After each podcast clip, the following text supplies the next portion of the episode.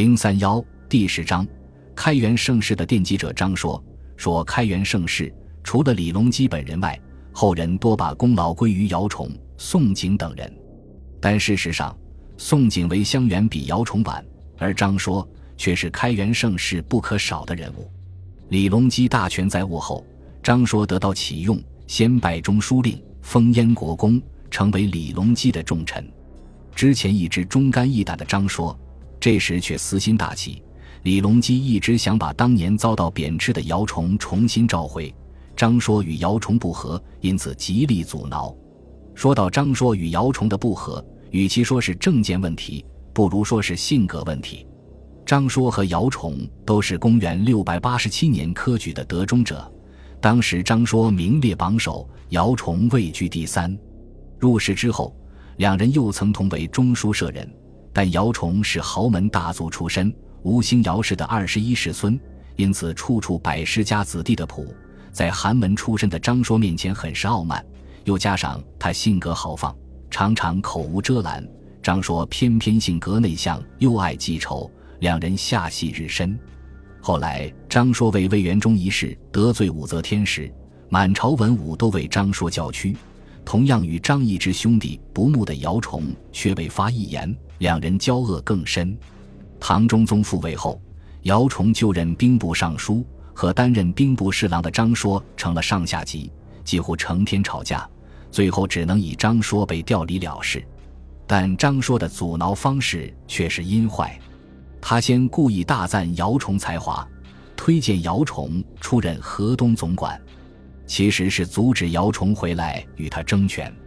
李隆基当然不傻，张说的提议被他当场就否了。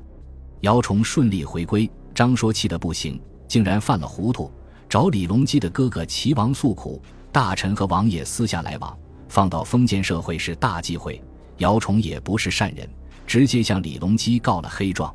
结果张说害人不成反害己，自己被贬黜到河北当刺史了。姚崇还不罢休，又唆使御史弹劾张说。赶上李隆基气没消，张说还没到河北，又一道圣旨来了，贬到越州去。但张说能上能下，虽然贬了官，干工作的热情丝毫没减。到了地方上勤勤恳恳工作，特别是在越州清理田亩，发展生产。招抚南方少数民族，颇多建树。六年以后，即公元七百一十八年，唐朝边防吃紧，李隆基又想起了张说，张说随即被任命为幽州都督。此时幽州边防形势紧张，临近的契丹骚扰不断。为加强边防，张说提出募兵屯田，即招募中原地区的流亡农民参军，在边境屯田守边。这个政策得到李隆基允许。并很快在全国推广开来。边境屯田政策是唐玄宗开元盛世的重要内容。此时唐朝土地兼并日烈，边军逃亡日多，边境屯田政策的施行，既解决了大批无地农民的生活问题，又巩固了边防。同时，张说积极整顿幽州兵马，对周边少数民族采取招抚政策，长期骚扰幽州的契丹可汗后可突。在张说的努力下，终于重新归顺唐朝。自武则天时代，战乱不断的幽州地区，从此战火渐息。因镇守幽州的功劳，张说被提升为并州都督。在他刚到任后不久，滨州北面的突厥部落发生叛乱，眼看一场战争就要爆发。关键时刻，张说只带二十名骑兵，单身进入突厥营地。用真诚的态度和雄辩的口才说服诸部落重新归顺。与此同时，张说积极整顿滨州边防。第二年，西北党项部落叛乱，连续侵扰灵州地区。张说亲率一万骑兵迎敌，在甘肃凉州大破党项部落。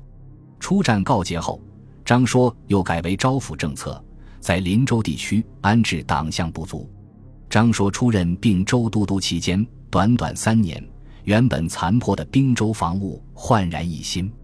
张说在任时，以剿抚并用的战略，先后招降游牧民族部落达六十万人，唐王朝的整个北部防线重现和平。同时，张说改革唐朝原有的府兵制度，实行精兵简政，淘汰大量冗兵，重新打造出一支战斗力强大的军队。也正是从这时起，募兵制逐渐代替了原有的府兵制，成为唐王朝的主要军事制度。在开元盛世的最初阶段，一直是文臣的张说，却因为一场斗争，阴差阳错地建立了边功。他的贡献是非常重要的。在李隆基在位的最初十年，唐王朝的国防能力一度极为低下，尤其是北方河北、山西、甘肃地区，因为府兵制遭到破坏，大量土地流失，许多部队名存实亡。张说在边境大型募兵，剿抚并用，精兵简政，为唐王朝打出来一个和平的国防环境。否则，李隆基的政治经济改革很难推行起来。唐朝的军事力量也不会迅速焕发生机。